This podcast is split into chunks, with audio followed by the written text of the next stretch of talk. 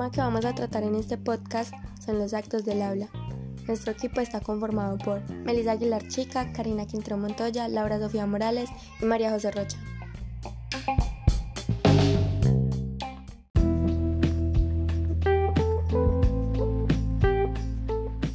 Filósofo inglés John Langshaw Austin formuló la teoría de los actos del habla como una reacción contra lo que él denominó falacia descriptiva del lenguaje, según la cual la función del lenguaje es describir los estados de cosas.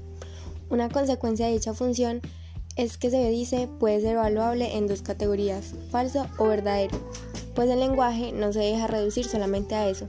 Para Austin, con el lenguaje se pueden hacer cosas, por ejemplo, cuando la acción consiste en decir o enunciar una promesa, hacer amenazas o bien declarar nuestro amor a alguien. El lenguaje tiene un uso que va más allá de la mera descripción de las cosas.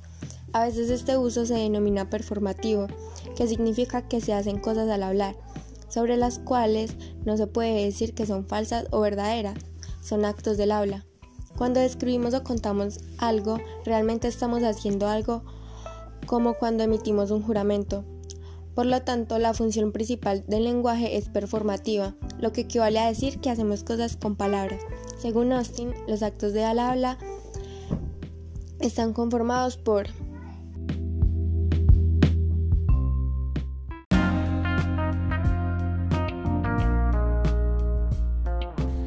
Según Austin, los actos de habla están conformados por el acto locucionario, que es el acto mismo de decir algo, y tiene tres subactividades.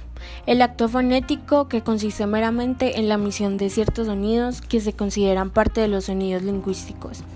El acto fático, que consiste en la emisión de ciertos términos o palabras. Y por último, el acto rético, que consiste en utilizar los términos o palabras con cierto sentido y referencia. El acto ilocucionario, que en otras palabras es el acto realizado al decir algo y consiste en una forma de interacción socialmente regulada.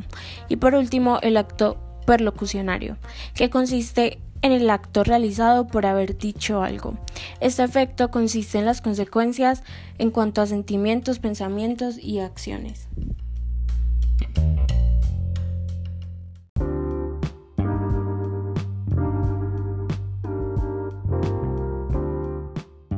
Bueno, yo les voy a hablar sobre los rasgos de los actos del habla. Esos están conformados eh, por tres y uno de ellos es la fuerza ilocutiva. ¿Qué es esto? Es lo que permite que lo que decimos adquiera un sentido. Está relacionado con el tipo de función expresiva con que se realiza una oración. Dicho en otras palabras, el hablante indica al oyente el tipo de urgencia o emoción que siente. Por ejemplo, no es lo mismo decir porque mejor no comes helado a decir deberías comer helado o decir come helado por favor. El contenido de estas frases es el, mismo, pero la fuerza ilocutiva no es la misma. Esto quiere decir que existen diversos procedimientos lingüísticos para señalar urgencias, eh, deseo, intenciones, no sé, de mandato o simplemente marcar una fuerza.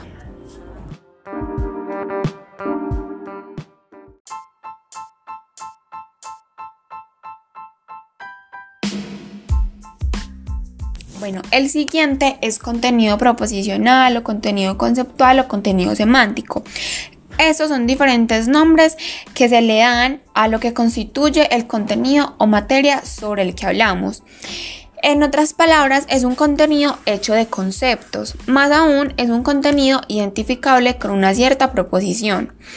También es un contenido capaz de tener relevancia cognitiva, implica diferencias en las premisas o en las consecuencias de nuestro razonamiento teóricas o prácticas.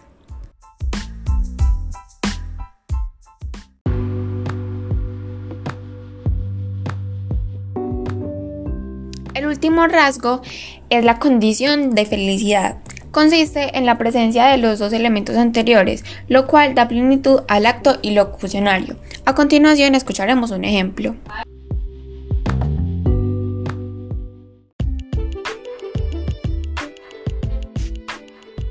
Analicemos un ejemplo con los siguientes enunciados. Claudia corre, Claudia corre, Claudia corre.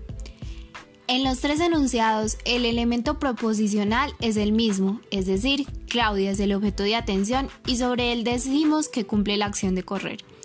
Sin embargo, la intencionalidad lingüística es diferente en cada uno de ellos. En el primero describimos de manera afirmativa lo que pasa, en el segundo formulamos una pregunta y con el tercero damos una orden. El concepto de condiciones de felicidad supone que cualquier tipo de enunciado debe adecuarse a las situaciones de emisión. Cuando el enunciado corresponde con las situaciones de emisión, la felicidad será plena. Cuando no, se plantea una serie de fallos o violaciones de las condiciones de felicidad, los cuales deben estudiarse para ser superados.